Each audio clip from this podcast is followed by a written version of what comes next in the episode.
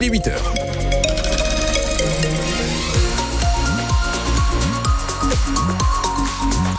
Perturbation sur l'autoroute AA1 dans le sens Paris-Verlier. L'accident autour de Seclin, il y a 17 km de retenue à l'arrière. Trois quarts d'heure de temps de parcours en plus, secteur à éviter si vous le pouvez. À noter également une opération escargot. On en parle dans un court instant avec vous, Pascal Thiebol. La météo, c'est de la pluie encore. Hein c'est de la pluie pour la journée, enfin des averses, hmm. des éclaircies timides peut-être cet après-midi. Donc un ciel en tout cas très nuageux. Des températures en baisse hein, ce matin, 4 à 6 degrés seulement. Et donc Pascal, le département du Pas-de-Calais, toujours en orange sur la carte de Météo France. Alors non plus euh, pour pluie, inondation, mais cette fois pour risque de crue, particulièrement surveiller la Canche, dont le niveau à Brimeux devrait à nouveau dépasser les 2 mètres dans les prochaines 24 heures. Et c'est une nouvelle fois l'inquiétude pour les habitants des secteurs déjà inondés en novembre ou en janvier. Des vigilances orange à répétition qui usent les nerfs. Les sinistrés Alice Marot guettent très souvent maintenant le niveau des cours d'eau. Juste par précaution, Jean-Paul a décidé de passer chez sa fille à Blandec. Je vais en hauteur sur des parpaings au cas où pour pas être pris au dernier moment. C'est le chantier. La maison sinistrée n'est plus habitée, mais on ne sait jamais. Alors il surélève tout ce qu'il peut. Toutes les choses, micro-ondes, euh, les affaires que ma fille elle veut trier et garder. Là il y a 70 cm, donc euh, la dernière fois ils ont eu 50 cm, donc on a 20 cm de marge encore en espérant qu'il n'y en aura pas plus. Juste à côté, les voisins se rassemblent sur le petit pont qui traverse là. On vient jeter un coup d'œil, hein. il est où Damien passe ses journées à vider les déshumidificateurs. Alors, quand il voit cette rivière gonflée... Il y a des goûts quand même, hein, je sais pas, mais une fois, deux fois, trois fois, quatre fois, après, faut pas abuser. Hein. Même dépit pour Christelle, cette eau, elle s'est déjà retrouvée deux fois à l'intérieur de sa maison. C'est déprimant de voir ça, franchement. Moi, je suis abattue, là. Le problème, c'est que ça arrive tellement vite, on sait pas quoi faire en fait. On a beau mettre des bâtards d'eau, ce qui se passe après, c'est que ça remonte par les toilettes. Donc d'une manière ou d'une autre, ça rentre dans la maison. Elle le sait, elle aura du mal à dormir tant que la décrue n'aura pas commencé. On rappelle donc cette vigilance orange crue dans le Pas-de-Calais pour la journée d'aujourd'hui. Sachez aussi que Gabriel Attal est attendu en début d'après-midi à Blandec, Longness et Clermarais. Un mois après son premier déplacement, le Premier ministre avait promis aux victimes des inondations qu'il reviendrait pour s'assurer de la mise en œuvre des dispositifs de soutien aux habitants et commerçants sinistrés. Après le vol de câbles en cuivre dans la nuit de mardi à mercredi sur la ligne, euh, sur la voie ferrée entre Lille et Donsinguin, la circulation des trains interrompue hier entre Lille et Aubourdin devrait reprendre progressivement aujourd'hui, mais seulement vers 16 h indique ce matin la SNCF. Hier soir, des équipes étaient encore mobilisées pour les réparations après cet acte de vandalisme. France Bleu Nord, il est 8h03. Pascal, l'association lilloise d'ultra-droite, la Citadelle, a été dissoute hier en Conseil Fermeté absolue contre les diffuseurs de haine, a indiqué sur les réseaux sociaux le ministre de l'Intérieur Gérald Darmanin. La Citadelle possède un bar à Lille, présenté comme un bar patriote, une maison de l'identité. Il devra donc fermer. Le décret de dissolution précise, Luc Chemla, que l'association incite à la haine. Avec ses publications, ses slogans ou encore les prises de parole de ses membres, la citadelle, d'après le décret, promeut une idéologie xénophobe et incite à la haine, à la discrimination et à la violence, notamment envers les musulmans. Le texte ajoute que l'association entretient volontairement l'amalgame entre immigration et insécurité.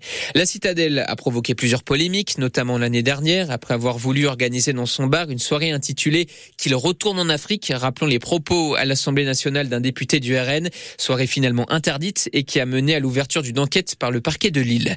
Cette dissolution est félicitée par Martine Aubry, qui pour rappel l'an dernier a fait fermer le bar avant de voir quelques jours plus tard la justice administrative l'autoriser à rouvrir.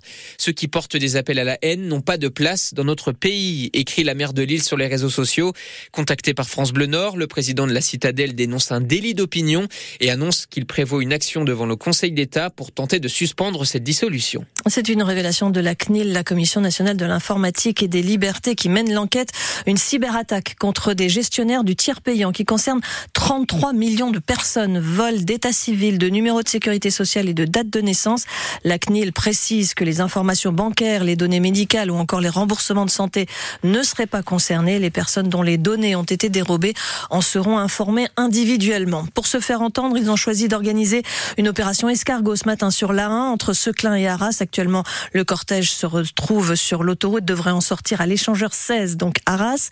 Les infirmières et infirmiers libéraux des Hauts-de-France participent à la journée nationale d'action. Ils dénoncent la dégradation de leurs conditions de travail, un manque de reconnaissance. Ils estiment que la pénibilité de leurs fonctions n'est pas assez reconnue et demandent une revalorisation de la rémunération des actes infirmiers. Les habitants de quatre communes du Pas-de-Calais, Ersin-Coupigny, Barlin, Frénicourt-le-Dolmen et Servin vont être appelés à voter pour ou contre le projet de centre de stockage de déchets dangereux, un projet de Veolia qui devrait voir le jour en 2027 et qui consiste à enterrer des produits nocifs pour la santé et l'environnement, des boues industrielles, de l'amiante ou encore des fumées toxiques. L'idée de cette consultation, c'est de peser sur les pouvoirs publics et en particulier sur le préfet du Pas-de-Calais qui aura le dernier mot dans ce dossier. Le centre historique minier de Loward, près de Douai, fête ses 40 ans cette année. L'an passé, il a battu son record de fréquentation avec 180 000 visiteurs, ce qui fait de lui l'un des cinq musées les plus visités de notre région.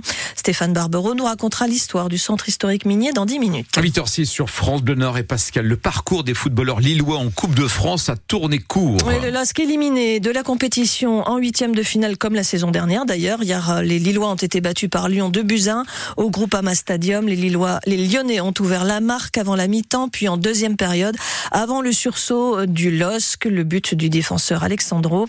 Un coup d'arrêt donc pour Lille, qui était pourtant sur une bonne lancée depuis le début de l'année. Pour le président du club, Olivier Létang, eh bien l'équipe a eu ce qu'elle méritait. C'est vrai qu'il nous a manqué trop de choses pour passer. Euh, on a manqué d'agressivité, on a eu un déchet technique très important. Et si on veut réaliser des, belles choses et des grandes choses euh, d'ici la fin de la saison, il faut effectivement que, j'espère que ça va servir de leçon à un certain nombre de, garçons, de joueurs, parce que après le match de Clermont, il y a eu beaucoup de, louanges, beaucoup de choses positives. Donc on écoute et peut-être effectivement qu'inconsciemment certains se sont vus un peu trop beaux, donc ils sont redescendus et le, le, le football de haut niveau, il est impardonnable. C'est que si jamais vous n'avez pas les bonnes attitudes, si vous n'avez pas une âme différente, vous passez à la casserole et euh, vous rentrez chez vous avec une défaite et vous êtes éliminé d'une Coupe de France. Olivier, les... Pardon Vous passez à la casserole. Oui, absolument. Olivier Létang, le président du LOSC, le LOSC qui reste en course hein, en Coupe d'Europe, qui doit se concentrer aussi pour le match de samedi important face au PSG. Il reste un club nordiste quand même en lice pour les quarts de finale de cette Coupe de France. C'est Valenciennes qui a battu Saint-Priest hier de buts à 1. Valenciennes qui rejoint Rennes, Strasbourg, le PSG, Nice, le Puy-en-Velay, donc Lyon. Et il reste un match à jouer ce soir. Le FC Rouen face à Monaco. On connaît l'affiche de la Cannes de la finale de la Cannes, la Coupe d'Afrique des Nations qui se jouera dimanche. Ce sera la Côte d'Ivoire face au Nigeria. Et puis une deuxième médaille d'argent pour Marc-Antoine Olivier, le nageur de Denain, déjà vice-champion du monde de nage en eau vive sur 10 km. Il est arrivé deuxième hier du 5 km, devancé par un autre Français, Logan Fontaine, un doublé historique. Marc-Antoine Olivier qui était sous la menace d'une suspension pour trois manquements à ses obligations de localisation et qui a indiqué hier qu'il avait été blanchi par la chambre antidopage du tribunal arbitral du sport.